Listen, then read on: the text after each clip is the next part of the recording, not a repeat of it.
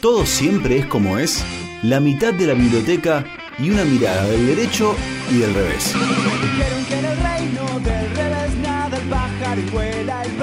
Una columna de la abogada Ornella Ascarano, del derecho y del revés.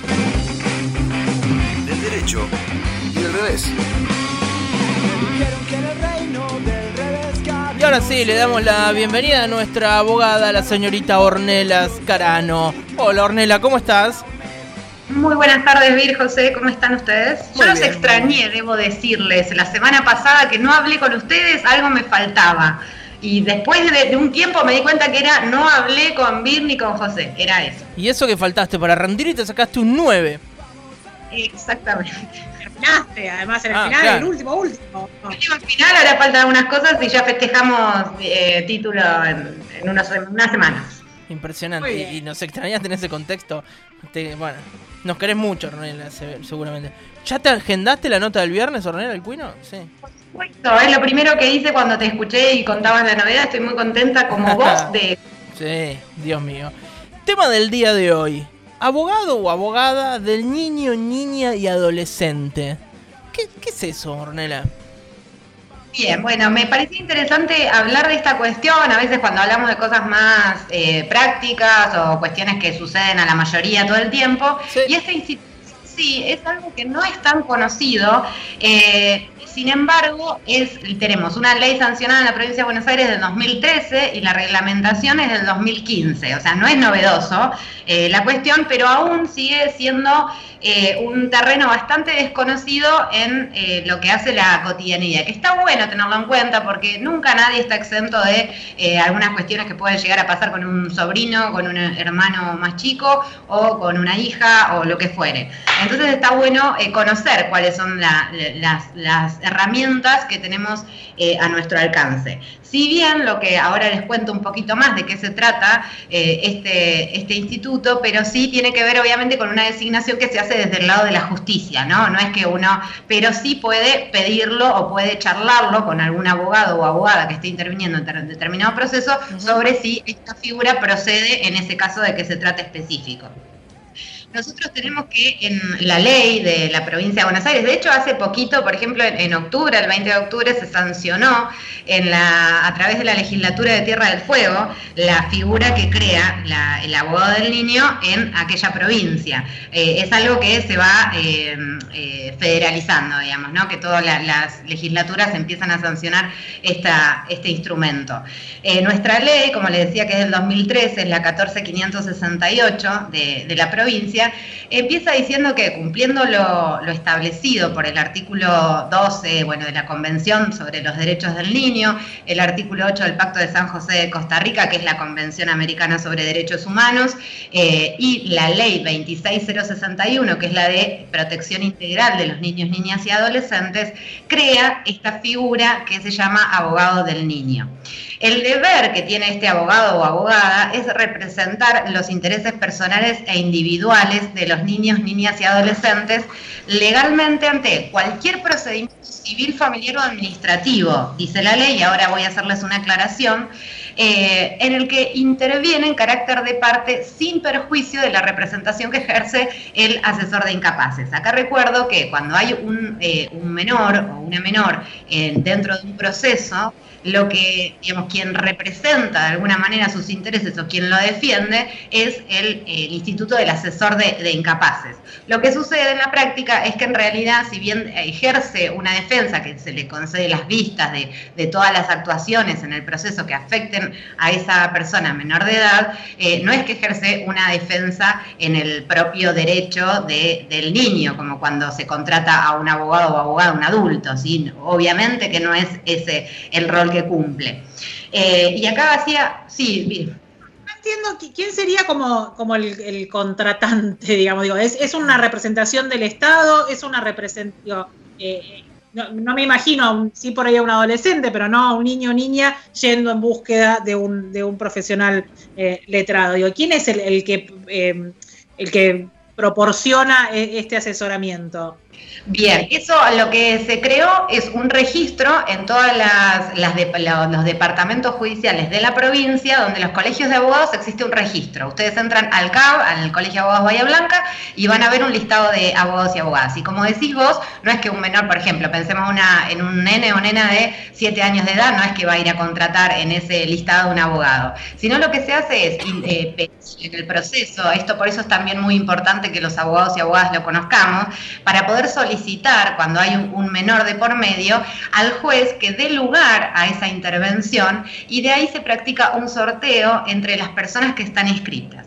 ¿Por qué un sorteo y por qué inscriptas? Porque se requiere una especialización, ¿sí? No es que cualquiera se anota. Antes se capacita y es lo que exige la ley que estén especializadas las personas, los profesionales que intervengan en estos casos. Eh, pensaba sin ir muy lejos, no, sé si en este caso podría, podría caber. Eh, en el caso de los mellizos estos eh, abandonados hace un par de, días o una semana y pico en Bahía, digo, en ese caso podría, por ejemplo, caber la figura de, abogado de, de los niños. Totalmente. Eso independientemente, por eso también está habiendo un cambio en la justicia, de que en algunos casos no se acepta y otros sí. Eh, yo no estoy, por, supuesto, interiorizada de, la causa judicial de estos chiquitos, pero eh, si fuera una cuestión penal, porque ni siquiera sé bien eh, cuál es el, en el marco de qué, ¿no? pero si fuera una cuestión penal, por eso les quería hacer esa aclaración, por más que la ley no lo dice, la ley provincial, también se puede pedir esa intervención. Y les pongo un ejemplo muy concreto para ver si, o sea, si, se puede entender con, toda su magnitud este instituto. Por ejemplo, pensemos en un caso de abuso sexual de un menor de edad, ¿no? Eh, que están los padres que toman conocimiento de ese delito que se comete contra ese menor de edad, hacen la denuncia, por supuesto, eh, una de las cuestiones es que se sancione a aquella persona que cometió ese eh, ilícito, ¿no? tenemos el Ministerio Público Fiscal, por un lado, que lo que hace es, ¿no? En la búsqueda de la verdad objetiva, como supuestamente es lo, que, lo que hacen, tenemos los representantes, los patrocinios, pueden constituirse como particulares damnificados en el proceso penal, en ese caso tenemos los abogados de los padres, ¿y qué pasa con el menor? ¿No? ¿Qué pasa con el menor que a veces, eh, que quizás no busca ni esa verdad que o ni siquiera esa sanción a ese responsable, ¿no? ¿Y dónde está esa voz captada en ese proceso? Porque ante un hecho de semejante magnitud pueden pasar miles de cosas y más en una persona que está en crecimiento. Eh, y así, esto es lo más grave, ¿no? En un caso grave. Pero después para abajo hay un montón de situaciones donde no siempre los intereses de los representantes, ya sean padres o tutores, coinciden con lo que el, menor necesita en ese momento. Y por eso es tan importante esta figura que además está, eh, tiene todo el respaldo eh, del bloque constitucional y convencional, ¿no? Porque ahora estamos hablando de la Convención sobre los Derechos del Niño, de la Convención Americana sobre Derechos Humanos y una ley nacional que eh, eh, tiene todo el marco de protección integral que a su vez esa ley está basada en la Convención sobre Derechos del Niño, que parte de una mirada ya no de un nene o nena que es mero receptor ¿no? de, cuestiones, sino una persona, un sujeto activo de derechos. Y de esa mirada se tiene que entender eh, porque también la, niñez tiene sus particularidades y no estamos hablando de un adulto en pequeño, sino que estamos hablando de un niño o niña. Y por eso estas figuras empiezan a cobrar eh, relevancia. Entre esos derechos estamos hablando no solamente del derecho eh, a ser oído, que es un poco lo que estaba comentando, sino también a que la opinión sea tomada en cuenta y mm, a participar de todo el procedimiento y obviamente a recurrir ante cualquier decisión que afecte a ese menor. Eso es lo que está establecido en la ley eh, nacional 26061. Vos decías recién que, hay que, para anotarse en este registro, tenés que tener una, una, una especialización o, una, o cierta, eh, cierta materia cursada y demás. Eh, hay muchos abogados en Bahía Blanca dentro de la matrícula local y abogadas que, que están como inscriptos que, están disponibles? Sí, todavía... No, todavía estamos todos como aprendiendo también en, el, en, esto, en, este, en este proceso sobre esta, estos beneficios. A veces también costaba esta valla, por ejemplo, del fuero penal, ¿no? Eh, que también sigue siendo muy resistido. Todavía no es que hay una unanimidad, pero sí empieza a surgir con mucha más fuerza porque los argumentos en contra eh, realmente son cada vez más débiles. Cuando uno empieza a, a ver esta cuestión desde este punto de vista, que primero se parte desde la convención, es muy difícil oponerse pero eh, todavía cuesta. Actualmente habrá cerca de entre 20 y 25 profesionales que están inscritos, por lo tanto está cubierta la, situación, existe para hacer el sorteo en casos que se requiera, y eh, los honorarios de esos abogados y abogadas los paga el Estado. ¿sí? Hay una partida se destina a, esa, a esa intervención. No siempre, a ver, ¿cuál es la teoría amplia en este sentido, no? Esa visión amplia de cuándo tiene que, cuándo procede la designación de un abogado o abogada del niño, siempre que estén afectados o vulnerados los derechos que consagra la Constitución Nacional, eh, obviamente teniendo en cuenta el artículo 75, inciso 22 de los tratados internacionales sobre derechos humanos, entre ellos la Convención sobre los Derechos del Niño. Ese debería ser el piso eh, en el cual tiene que, evaluarse si procede o no.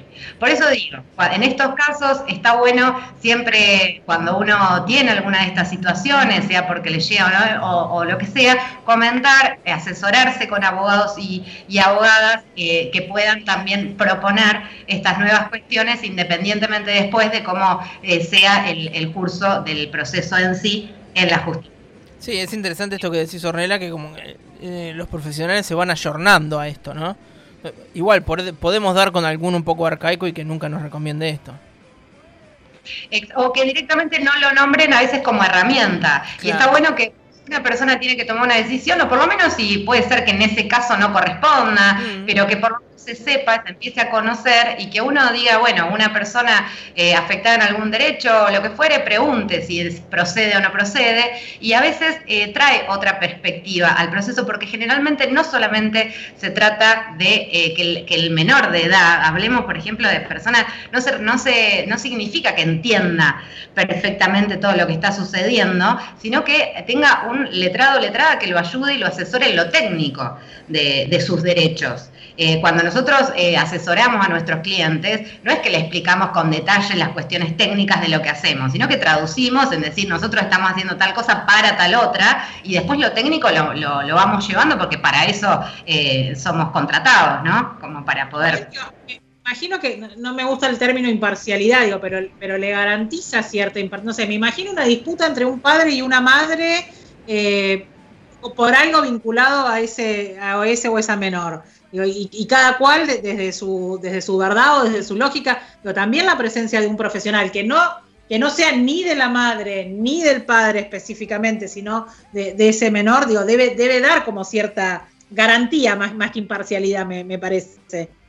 Exactamente. Una de las cuestiones que nos vamos formando todos respecto de la niñez eh, es justamente estas teorías implícitas ¿no? que andan dando vuelta, que siempre hay una cuestión de poder vinculado con los padres sobre el menor. Y esto es acá lo que se pone en juego y que por eso a veces, eh, por lo menos adivino, y esto es una propia eh, cuestión, que hay mucho de este control que se pone en juego y es lo que resulta chocante. Cuando el, padre o la madre ven que en realidad su hijo no es propiedad de ellos, como para que ellos puedan disponer de la totalidad de sus derechos, sino que es un ser, eh, independiente e individual que está en crecimiento y que tiene sus propios derechos que hay que garantizar. Y ahí puede ser la, la resistencia a veces que se produce con este tipo de figuras. Eh, pero bueno, repito, para cumplir lo que nuestro, nuestro país suscribió, eh, que eh, conlleva responsabilidad internacional también, hay que darle a estas herramientas mucha más difusión y utilizarse en los casos que, que sea necesario. Y los casos que vos comentás, Vir, es lo más común, en familia pasa mucho, y ahí es el, el ámbito más natural de actuación por ahora del abogado o abogada del niño. Muy bien. Bueno, Ornella, eh, ¿algo que nos haya quedado pendientes? ¿Algún detallecito, alguna recomendación, algo? No, solamente que llegue rápido el viernes sería. Sí, eh, te, estamos escuchando un poco mal, no sé si soy solo yo. Eh, ¿qué, ¿De qué nos decías?